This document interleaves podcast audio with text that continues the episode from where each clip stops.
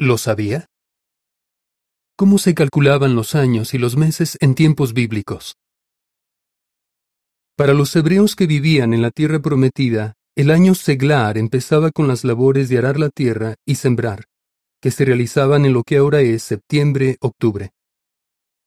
Usaban el ciclo de la luna, que dura 29 o 30 días, para calcular la duración de cada mes, y se valían del sol para establecer la duración de un año. Claro, un año de 12 meses lunares es más corto que un año solar. Por eso, había que hacer algo para compensar esa diferencia. Se añadían algunos días adicionales o se intercalaba periódicamente un mes, quizás antes de que comenzara el año siguiente. De esta manera, el calendario coincidía con la época de la siembra o de la cosecha. Ahora bien, en los días de Moisés, Jehová le dijo a su pueblo que el año sagrado tenía que empezar en el mes de Abib, o Nisan, lo que ahora sería marzo-abril. Éxodo 12.2 y 13.4. En ese mes, los israelitas celebraban una fiesta en la que tenían que ofrecerle a Jehová los primeros frutos de la cosecha de la cebada. El historiador Emil Schurer dice, la norma conforme a la cual se decidía la intercalación era muy sencilla. La fiesta de la Pascua, que tenía que celebrarse coincidiendo con la luna llena del mes de Nisan, 14 de Nisan, debía caer siempre después del equinoccio de primavera. Si se caía en la cuenta hacia finales del año de que la Pascua tendría lugar antes del equinoccio de primavera, se añadía un nuevo mes antes de Nisan. Historia del pueblo judío en tiempos de Jesús, 175 a.C. a 135 después de Cristo. Traducción de J. Cosgaya y A. Piñero. Los testigos de Jehová seguimos este método para calcular la fecha de la Cena del Señor, que tiene lugar entre marzo y abril y corresponde al 14 de Nisan del calendario hebreo. La fecha de la conmemoración se anuncia de antemano a las congregaciones de todo el mundo. La nota a pie de página dice, Ve a la atalaya del 15 de febrero de 1990, página 15, y la sección Preguntas de los lectores, de la atalaya del 1 de noviembre de 1977. Fin de la nota. Pero, ¿cómo sabían los hebreos cuándo terminaba un mes y comenzaba el siguiente? Hoy en día basta con mirar un calendario impreso o consultar una aplicación en nuestro dispositivo electrónico. Sin embargo, en tiempos bíblicos, la cosa no era tan sencilla. En el tiempo de Noé, cada mes tenía una duración de 30 días. Más tarde, cuando se estableció el calendario hebreo, no todos los meses tenían 30 días. El mes comenzaba a contarse cuando empezaba a verse la luna en fase creciente, es decir, 29 o 30 días después del inicio del mes anterior. En cierta ocasión, David y Jonatán se refirieron a un mes diciendo, Mañana es luna nueva. Así que, al parecer, para el siglo XI antes de nuestra era, ya se calculaban los meses con antelación. ¿Y cómo determinaban los israelitas cuándo empezaría un nuevo mes? Encontramos la respuesta en la Misná, una compilación de la tradición y la ley oral judía.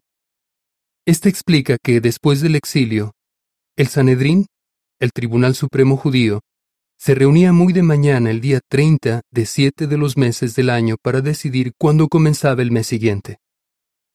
¿En qué se basaban para tomar esa decisión? Enviaban algunos hombres a lugares estratégicos alrededor de Jerusalén para que observaran el cielo nocturno. Cuando estos veían el primer indicio de la fase creciente de la luna, enseguida se lo comunicaban al Sanedrín.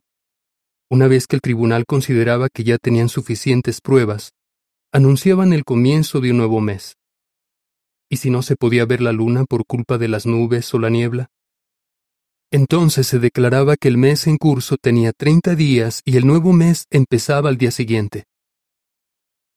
La Misná explica que el Sanedrín anunciaba su decisión encendiendo una hoguera en el Monte de los Olivos, cerca de Jerusalén, y en otros puntos elevados de Israel. Con el tiempo, en vez de utilizar hogueras, se enviaba a mensajeros para comunicar la noticia. De esta manera, todos los judíos, sea que vivieran en Jerusalén o en cualquier otro lugar, se enteraban de cuándo empezaba un nuevo mes y podían celebrar las fiestas al mismo tiempo.